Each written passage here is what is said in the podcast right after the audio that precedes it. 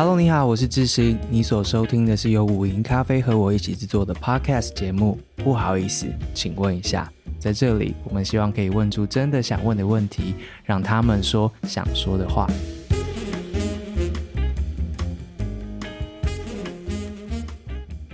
事实上，呃，就是台中歌剧院这次的系列叫《遇见巨人》系列。那我也觉得很凑巧的，就是说，事实上这些矿工北北，也就是我们的巨人，就是他们去承担了很多，然后去创造出我们台湾的经济奇迹。嗯。所以，当然就是文泰先前在美国做了一些田野，然后我们在台湾做了田野。嗯。那这些矿工北北也是代表了所有的矿工，就是包括逝去的灵魂，然后现在还在的朋友们，来承接我们对他们的致敬。对。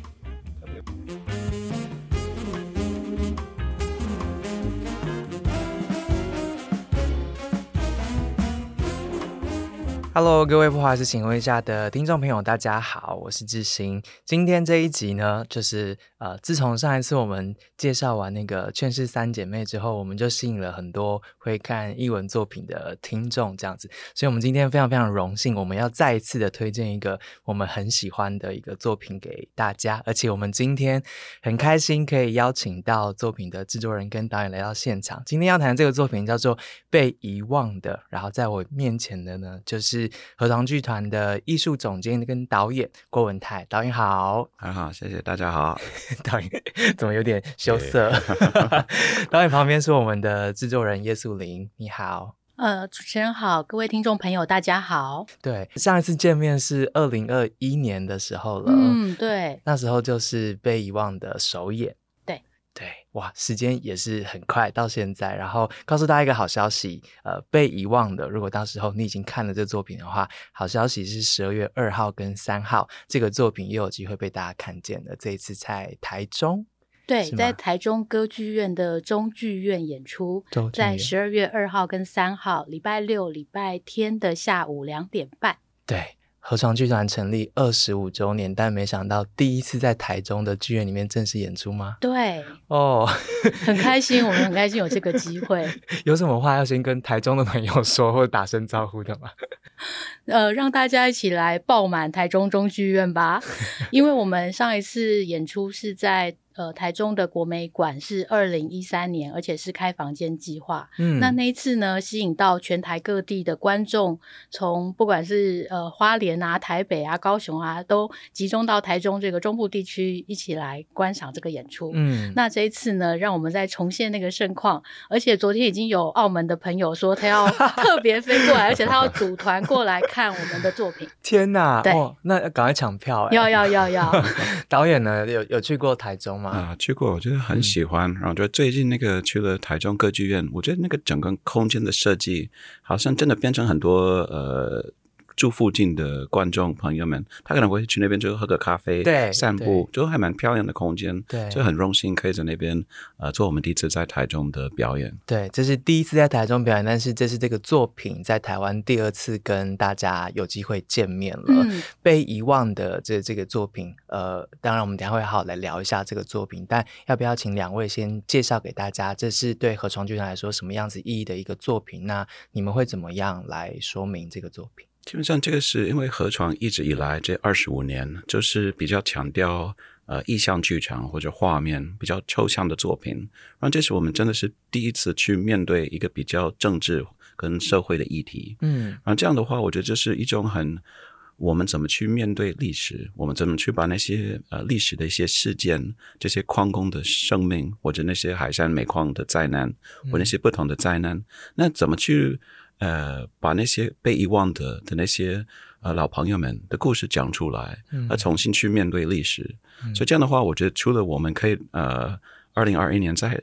两厅院大舞台的，就是有一个完全不同的美学的经验，嗯，我觉得也是一种呃作品的精神，也是一个很还蛮大的一个变化。嗯，整个作品建立在呃真实发生过的历史事件上面，嗯、就是台湾过去其实从日治时代一直到两千年，其实都有很长一段的呃采矿史。可能很多现在的年轻人们 就不知道这件事情。有采矿就有矿工，那矿工身上到底发生什么样的事情？采矿这个产业带给他们身上留下什么样子的痕迹？但同时，他们采出来的矿又给台湾的经济，也是我们现在所享有的这些生活带来什么样子的？你说好处吗？或是影响吗？其实，呃，这个作品就在谈矿工史以及矿工他们的故事，是吗？嗯，对。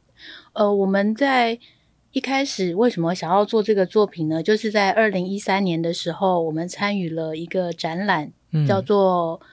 呃，我们是否工作过量？是在成品的一个展览。哦，oh. 然后那时候我们参展的另外一位艺术家高俊宏，他就带了我们到海山煤矿的遗迹去做参观。哦，oh. 那那时候就是看到很多，那时候就那些宿舍或那些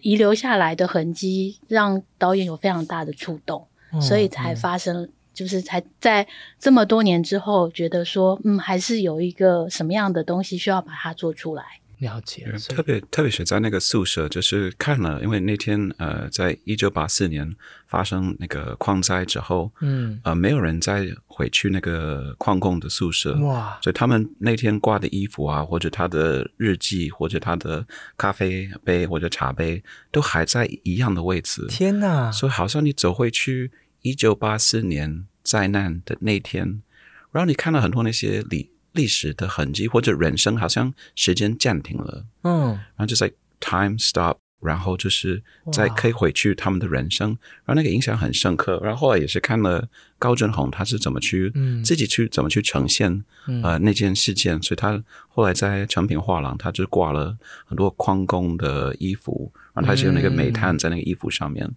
然后他一件一件穿了脱下来，穿了脱下来，到最后他你可以看那些碳在他身体的痕迹，我觉得那些哦是也是很印象很深刻，就是历史不就是一个。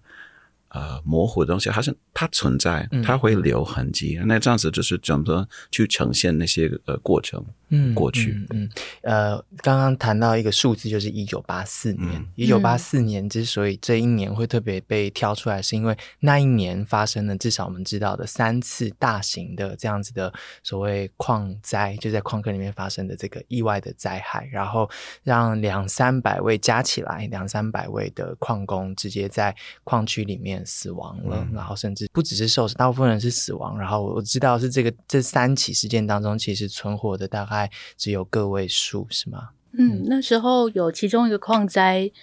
呃，在被救出来有二十几位，然后也有一半因为是一氧化碳中毒，所以变成植物人。哦，天哪！对，所以对他们来说，就是被救出来，也就是跟跟死亡没有太大的差距。所以这些这些很大的过往，但是我们现在有多少人还记得这件事？嗯，对，嗯、所以我们的剧名叫做《被遗忘的》，就是希望让大家再重新的去看到一些在历史中很重要的事情，然后它事实上在我们的生命里也很重要。嗯，就是包括说我们在演出，在二零二一年演出的时候，也是有很多观众他因为这样子回去回溯他们家族的历史，就是哦，哦，原来我的祖父曾经是个矿工，或甚至我的伯伯。哦然后他怎么样怎么样了？嗯，对，嗯嗯，哇，对我我我我有记得，我二零二一年那一次在两厅院看的时候，的确就是有一种，嗯，怎么都不知道这些人只是这样子过着生活的，或是其实你对你无法理解这个产业是怎么运作，然后同时这些劳工他们的工作现场是是什么？你们的考察看见了什么样子的一个工作环境？呃，因为那时候我觉得不要说你，就是连我，嗯、就是我比你大概虚长几岁，我都也不知道这些事情。嗯、就是直到文，就是直到高俊宏带我们去参观，就是去探查海山煤矿，然后直到文泰说他要去看这个，他要想要去研究这个主题，嗯嗯、然后我们再去做一些田野，我才认知到这件事。然后那事实上是蛮大的冲击，就是一种。诶，我一直以为我对台湾或我对生活是有了解的，嗯，但是原来有这么这么多我完全不知道的事情，嗯，而且。那个东西是它这么的重要，包括说在一九七零年代两次的石油危机，事实上都是矿工们帮我们去度过这个能源危机的。哦，对，那这些东西如果我们不说，就没有人再记得他们。然后现在，嗯、呃，我们后来为了要去做田野，然后去探访了矿工北北，他们在有一些矿工北北，他们很自发的捐出他们的退休金，然后在活动矿工文史馆去、嗯、去做了这个博物馆，因为他们觉得说，他们呃矿工的生命就是。他们呃的前辈，他们的后辈，就是这些所有的矿工，他们是值得被记忆下来的，值得被看到的。嗯、所以他们很认真的在做很多的呃推广，然后他们自己去跟矿场的主人去租的那个空间来做博物馆。啊、天哪！对，所以他们现在也正在推动，希望政府愿意去接手他们，因为他们都已经七八十岁，你完全不知道他们什么时候。呃，是不是还有人能够再持续下去？嗯、所以他们蛮希望说政府能够愿意去帮他们接手下来，嗯、去让这个博物馆正式的成立。嗯嗯嗯。那我们去探访的时候，他们跟我们分享他们的生命经验，就是蛮惊人的，就是包括说我们矿坑是往下挖，对。然后我平常不会认知到这件事，我直到去做田野收采，因为。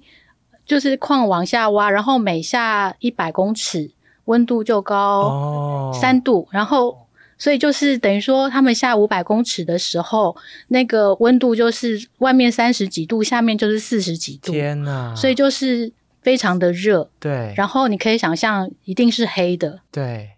然后没有。就是包括说这么多人的工作，然后这么多人的热气，然后他们不可能再出来上洗手间，所以一定在里面上。哇！所以你可以想象，外面就是里面就是又黑又热，然后又要重劳动哦，所以简直跟地狱一样啊。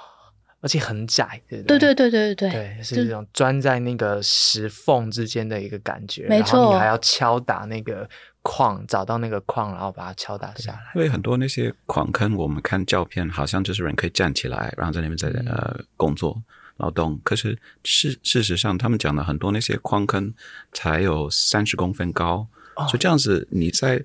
你的身体的旁边，就这样子再去。那怎么可能是极限运动？对，对天呐，然后这样子，然后你要就去挖那个碳，然后再诶出来，然后刚讲的就是吃饭啊、呃、上厕所都是在那个空间里面。然后后来在那个呃猴洞那边，他们就是让我们可以走进去那个矿坑，然后我们就走了大概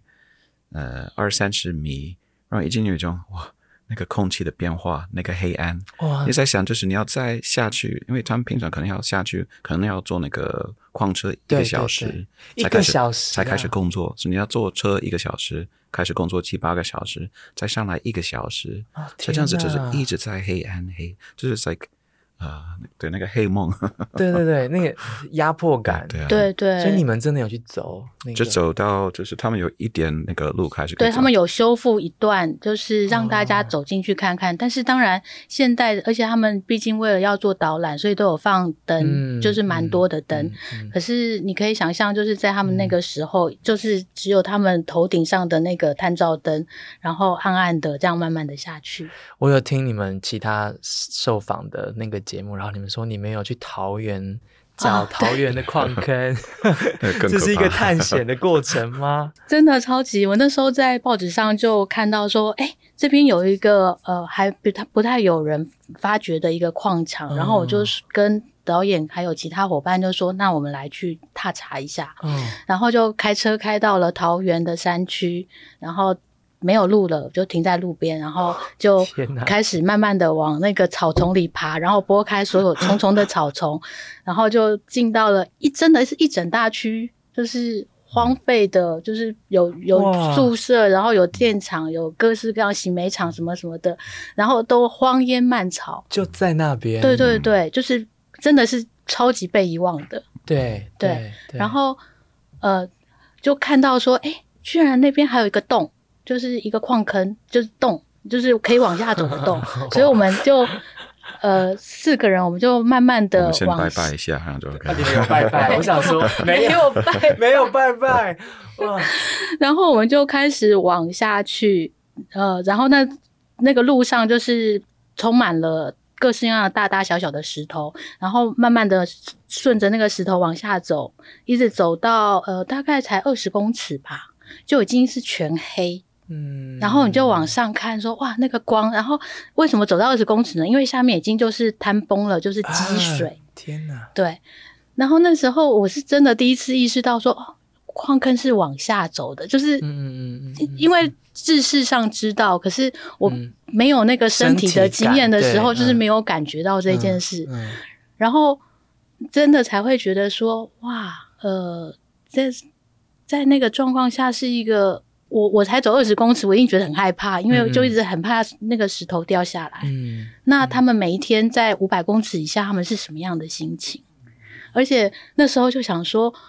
哦，还好那时候没有个地震，不然的话，我们四个人下去，然后如果有任何坍崩，没有任何人知道，而且不会有任何人知道我们在哪里。对，天哪！所所以留在上面帮他们拍照。你没有下去？有啦，有啦。呃，我我。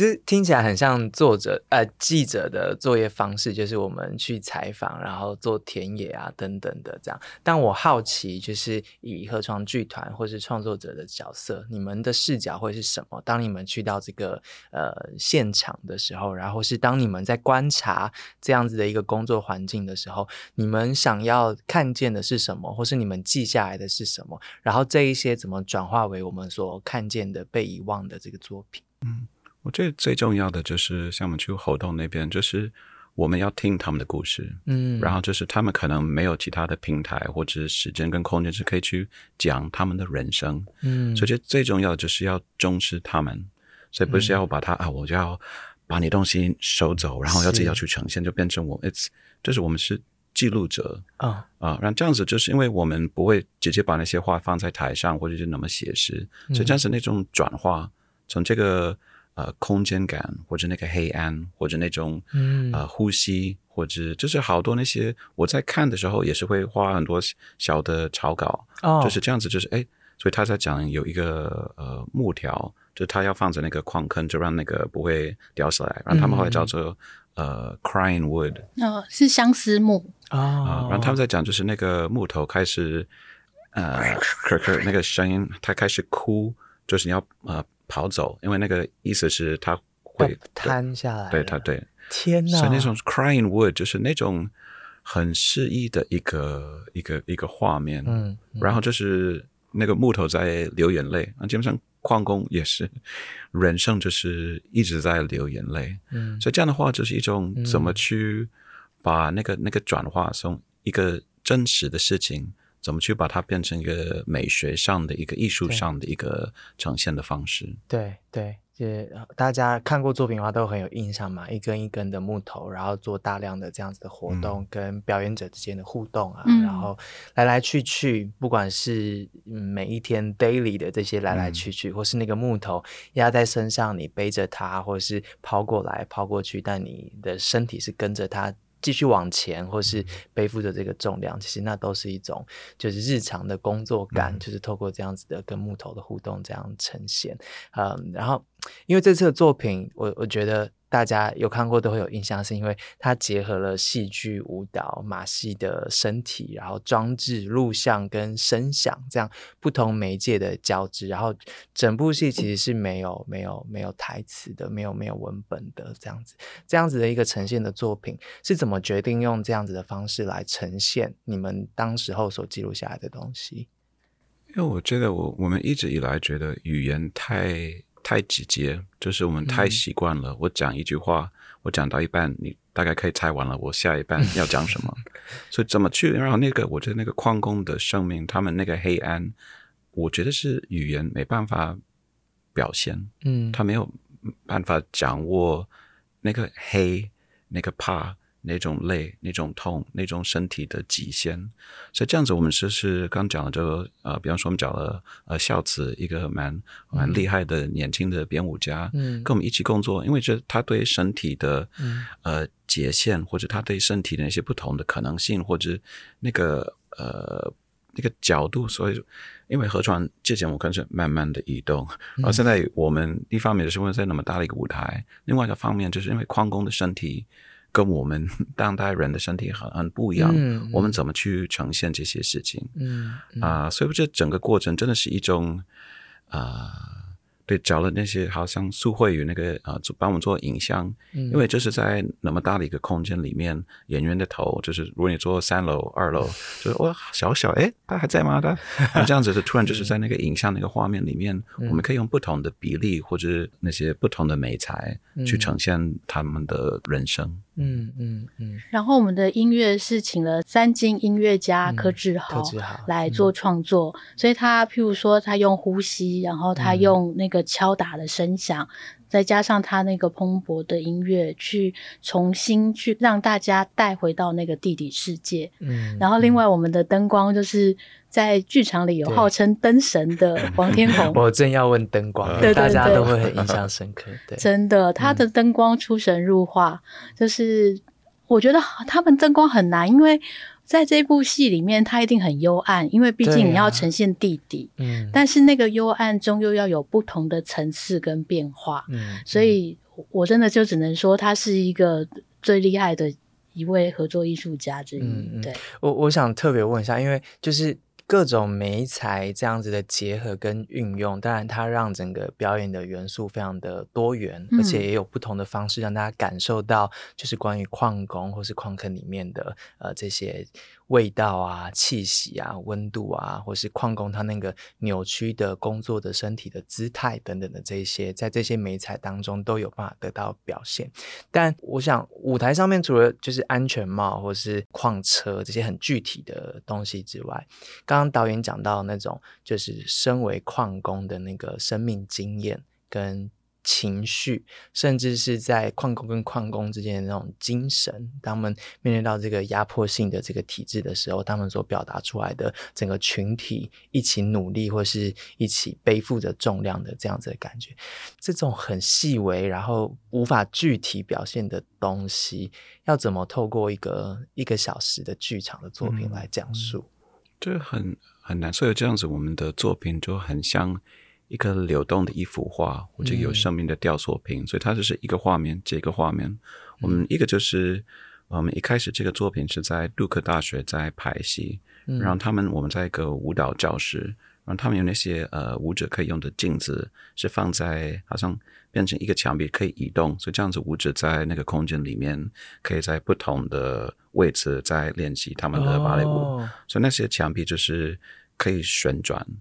所以那时候我在看那个旋转的墙壁，说：“哎，这个还蛮……”所以后来我们在那个演出，就是一面好像是矿工的房子，另另外一面是那个矿坑。所以这样子在台上，你可以就是。一下子他们在家里里面，嗯、后来在矿坑，家里矿坑，家里矿坑，哇！所以这样的话，就是一种从本来有这个物件，它有这种旋转的，好像这是我们一天这个二十四个小时或者一个人生的这个旋转的这个元素，哦、然后从那个舞件去发展这个片段，嗯，让另外一个像呃呃有一个画面，就是那个亚克力像从呃。呃，嗯嗯嗯那个上面就是慢慢慢慢放掉下来，嗯、放下来，在那个一个演员被呃捆在里面。嗯，这样的话就是一种，虽然它没有我们刚讲的那个三十公分的那么小的空间，嗯、可是我们可以看它，好像它也是变成博物馆里面的。我们在讲矿坑一个雕塑，嗯、或者你看这个历史什么东西，嗯、或者就是在里面，我们也是有那个呃那个 smoke 那个烟。对，是那个烟里面，你真的可以去看到那些烟在在转的时候，嗯，还是你是可以看，因为那些很多矿坑，它有那个黑肺、那个、尘肺症，对，哇，所以这样的话，就是一种也是可以看在那个空气里面，它在吸进去、吸进去，被困在里面，所以这是用了很多不同的元素来去 期望可以靠近他们的人生，对吗？好难哦。嗯。制作人，这都是成本，对不对？呃，对，但是蛮幸运的是，嗯、呃，当初国家两厅院跟台中歌剧院一起来合制这个作品，嗯、所以让我们能够有，而且我觉得那个成本最重要的还不是这些所谓道具的成本，最重要的是它让我们有空间可以去实验这些东西。嗯，嗯，因为就像你看到的那些都是一个大型的物件，但是这些大型的物件怎么样在这个大型的比例上面是可以做到一个对的一个比例？因为就像导演说，它是一个流动的画面，嗯、可是如果你流动的画面里面，呃，一个物件它本来应该是一个人的大小，然后它是一个筷子的大小，嗯、那个就有点不太对劲。所以那时候很幸运的是，我们在发展这个作品的时候，两厅院给我们比较多的试装台的时间，嗯、让我们可以实际在场地里面去做测试，所以才能去把很多的画面去发展出来。嗯，嗯然后这一次歌剧院也给我们比较，就是我们还有办法可以去租一个相等比例的一个剧场，去来做我们这一次重新安排的一个测试。嗯嗯，对，就是这些尝试的过程也好，或是要实践出来的这一些需要的时间上面或资源上面的这些，其实都很仰赖馆方就是全力的支持，才有办法做这样的实现。因为我们之前我们最大的剧院可能是国家呃那个戏剧院的实验剧场，所以两百个位置，那从两百个位置到一千五百个位置，所以哦，然后就是很棒，因为那个画布突然变得很大，对，这样子你要怎么去配合这个空间？你要怎么去让它不会觉得？空空的一个小时，但你也玩的很大哎、欸，对，就是那个舞台被你这样完成，就是那时候啊，二零二一年的时候，然后就是你知道空中也有啊，地底下也有啊，其实、嗯、这种就是第一次进大大大剧场，然后就玩这么大，嗯，感觉如何？哦，很开心。我本来就很紧张，说：“哎，我们会不会呃大失败？因为就一千个五百个人看，Oh no！就这样子，对啊，这我们的 team 这这蛮厉害，大家互相帮忙。”对嗯嗯，很多人用史诗级的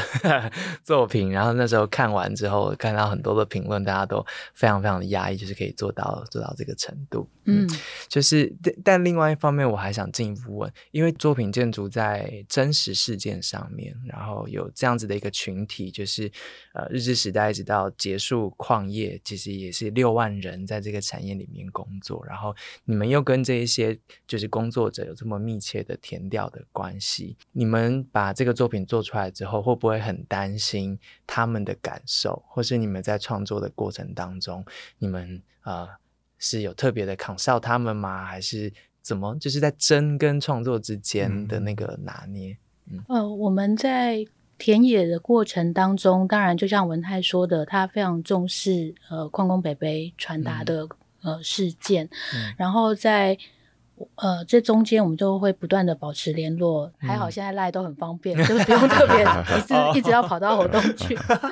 所以就会跟他报告一下我们的进度怎么样。哦哦、对，那呃，在演出的时候，记者会的时候也特别邀请他们过来，嗯、然后参加我们的彩排记者会。哇，对，让他们跟记者们去分享他们亲眼看到演出时候的感动。对，因为呃，当然我们并不是预期说他们一定就很感动，因为我们知道我们。那时候也是很忐忑，说：“ 哎，作为一个事件的发生者，那他们是怎么样看待这个作品？嗯、因为毕竟是用比较抽象，不是用纪录片的方式来做。嗯、那而且毕竟又是矿工北北，他们可能也许是他们第一次进剧场看正式的演出。嗯嗯、那后来他们就说，他们看完之后，真的就是流眼泪，嗯，就是好像重新回到了过去的那个现场，嗯、然后重新的感受到那个温度，那个。”状态那个光线，嗯、而且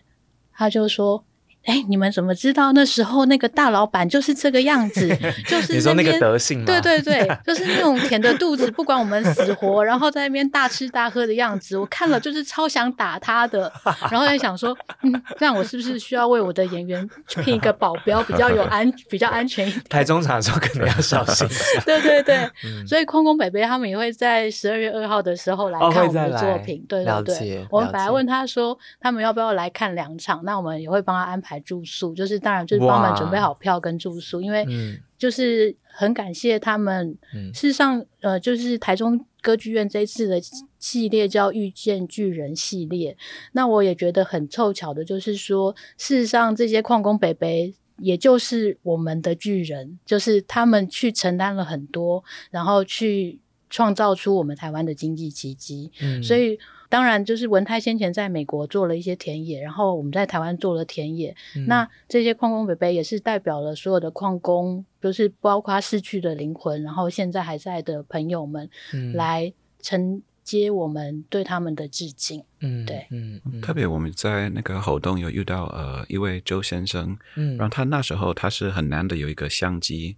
所以他拍了一些在矿坑里面的一些照片，或者在记录他们的生活。而如果他没有那个相机，那几乎没有、嗯、当时实际在矿坑里面是什么样状态的记录。对，所以这样子，我觉得他也是那时候也是还蛮还蛮很我们有先见之明。对对对对对，那、嗯、这样子我们才有这个记录，我们才有这个可以看到真实的那些画面。嗯，对，嗯呃，就是周朝南大哥，他也是就是现在矿工。呃，文史馆的负责人，嗯、那呃，他跟毛大哥，就是毛振飞先生，就一起在做这些很多的导览。然后他那时候说，以前他们的老婆小孩都不理解为什么这些北北们，就是他们的爸爸们，就是下了工作之后，可能就去花天酒地，然后就是整天看不到人，然后最后又跑去喝酒。然后等到他们的老婆看了这些照片了之后，就说：“啊，好吧，我知道你为什么要去喝酒了。嗯、确实，好像就是你在那么对，在每天为跟生命在搏斗。嗯、好吧，你去喝，你去喝，就是一样在不舍，嗯、就是一样在念你。可是那个念就是变成比较比较可以理解的念，就是比较是心疼你，而不是说你为什么每次都这样这样这样这样。对，对啊、就是嗯。”那个精神压力真的好大，嗯、就是刚刚你们说的，要在那个环境里面这么地底的深处，然后高温，然后随时有生命的危险，还要听那个木头有没有发出声音，然后后来矿灾发生的时候。对，也听到很多故事，就是他们要去挖自己同事的尸体啊，等等的。嗯、我看新闻事件也是你们之前有提到的，其中一个矿灾有一个存活者，他被呃困在里面九十几个小时，然后是喝自己的尿、嗯、吃同伴的肉才才活下来的。所以这个故事真的是、嗯、对。对，还有还有，我们这个作品也是有呃女性的表演者舞者，呃、嗯，因为我觉得他们在可能我们刻板印象都是男性，可基本上在台湾也有很多女性的矿工，嗯，然后他们在讲，如果怀孕，他们还是要进去工作，啊、对对对，然后在里面这是、嗯、呃有一一位就是在里面生小孩，嗯，嗯，你觉得那个整个身体那么脏，然后那个碳，然后你在那边要生小孩。不，就是你没办法停着，因为你要工作，你要赚钱。嗯嗯嗯嗯，就是有矿工是说，他知道他进去会死，但是他不进去的话，他不赚钱的话，全家就会就会没东西吃。对，对我觉得我们现在人可能很难想象那个以前，就是你一天没有工作，你就是没有饭吃的那种状态。嗯嗯，对嗯。然后甚至还有矿工说，他们因为在瑞芳这一些地方，所以他们可能是要跋山涉水，一个就是。要爬一过山，嗯、然后一个小时之后才能到得了矿坑，嗯，然后再准备下矿。嗯嗯嗯，我回头去看，就是当时候那个你们记者会的时候，二零二一年的时候，嗯、然后导演那时候其实有说，你觉得最大的挑战是怎么让这些阶级差异的暴行可以传达给观众，而且让观众有空间去找到他自己的感受，这、就是那时候记者会上面讲的。第一次的演出了，演出完之后，你你觉得呢？就是观众可以有办法从这一些过去发生的事情，以及你们在线的这样的情况当中，找到他自己的感受吗？即使他不是矿工，他在这个作品当中，他怎么样连接了他们自己？嗯嗯，对啊，我觉得，因为我觉得。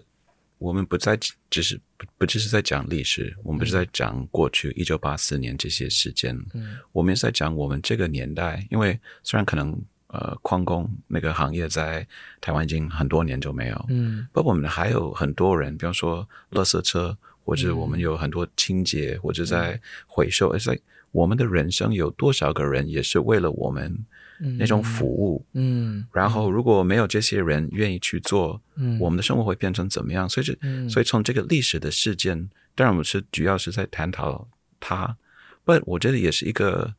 对我们的生活，对我们的其他的 community，嗯，一个我们。对，不是独立，不是一个人，而这是我们一个 community 一直在弄。Uh, uh, 我们怎么去感谢或者表现感谢，嗯、或者注意到其他人？嗯、对，然后这样子看完，就很多观众是表现了，就是呃，重新面对历史，那重新面对我们现在的的的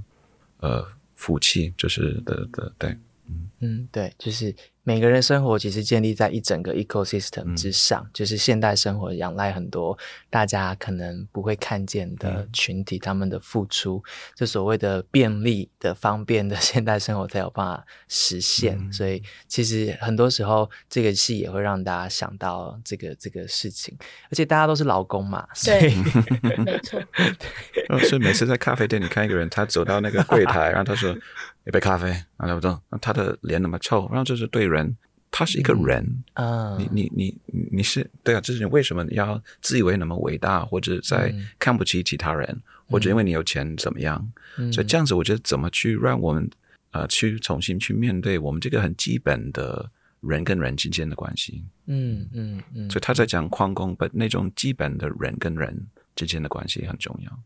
对啊。好难，我是说要提醒大家这件事情，对，对。然后，但同时大家也很多有自己劳工的身份。我觉得那个辛苦做工跟每天这样一直在产线上面这个生活，应该也是很多人在看戏的时候是有这个感觉的，对吗？对，嗯、我觉得有些时候就是一些多一些同理心，就像你说的，我们大家都是劳工，那你只要想一下，说自己是不是希望这样子被对待，你就知道怎么样去对待别人。嗯，或者那个我刚刚讲的那个旋转的墙壁，然后一面是房子，然后他们一面是那个矿坑，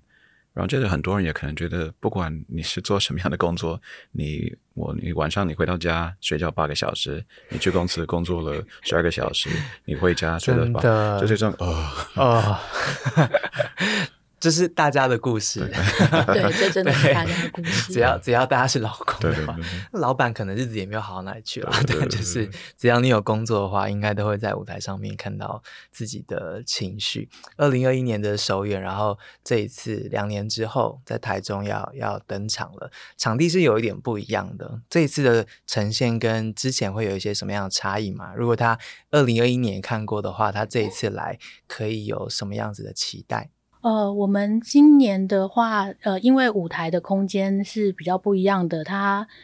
没有像戏剧院有升降舞台，它主要是在一个平面上面，所以呢，我们这一次会有更多的表现是在演员的肢体上面，嗯、然后还有光影上面的一些变化，嗯、然后也就代表说呢，二零二一看过的观众都可以回来做二刷，因为真的完全不一样，大概就是一个。呃，大型画布变成中大型画布的概念，嗯，所以它整个笔触笔法就是我我事实上为什么我们要特别去租一个空就是剧场再重新做一整个 try out 呢？嗯，因为大概改了一半吧。导演，你改了一半吗？诶、欸，大概。百分之三十五，对，很多。很多，对，因为我们上次演出第一次在国家戏剧院大舞台，嗯、所以它有升降舞台，嗯、所以一定要玩它，我觉得很难得。可这样子舞台下去再上来，然后那个变成好像那个楼梯，嗯，都很啊、呃、玩的很开心。是，然后这次觉得哎舞台呢，哎哎 不动，哎哎都不动，所以你就玩肢体，对对，肢体跟一些不同的物件，嗯、因为我们上次比方说那个铁路。嗯，呃，就是那个 tracks，就是我们上次没有特别去面对它，可是我觉得那种你再下去一个小时，在那个呃呃矿车里面，所以那种铁路或者那种呃那个线条呃声音感觉，我觉得变得很重要。所以我们有几个新的片段，然后有一些呃刚刚讲的就是比较肢体跟呃光影的片段。我觉得很我自己很喜欢的部分就是亲密感、连接感更强了啊，因为大家靠的比较近，更近，对，嗯、哇！而且演员的那个表情看得更哦看得到，对人脸，对，没错。我像是整个舞台就是啊，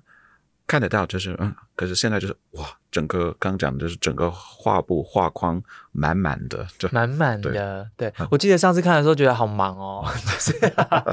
好多事情在舞台上面发生，然后你又很享受灯光的表现，然后同时又有装置在那边，就是一下来这个一下那个，就是有人用活装置来来形容，就是那时候的舞台，然后同时又有舞者他的情绪的表现，然后当然也还是有一些画面的经营跟故事线。在每每一个环节里面，所以那时候就觉得很忙，所以这次是会更忙的意思。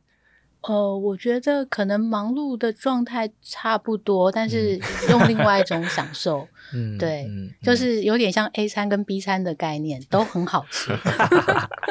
对而且刚刚你在说那个空间的时候，我就想到说，事实上我们除了舞台灯光这些以外，我们还有一位女高音。啊，对对对，对她的表现非常非常出色。我、嗯、那个是碧玉小姐，嗯，就是她的那个声音，就是完全的包覆了那整个空间，然后把我们的那个作品，就是再往上拉了一个，就是完全把那个心里的那种呐喊、那种怒吼、那种哀叹，就是重新的再传达出来。嗯嗯嗯嗯，而且我觉得这个作品很很门槛，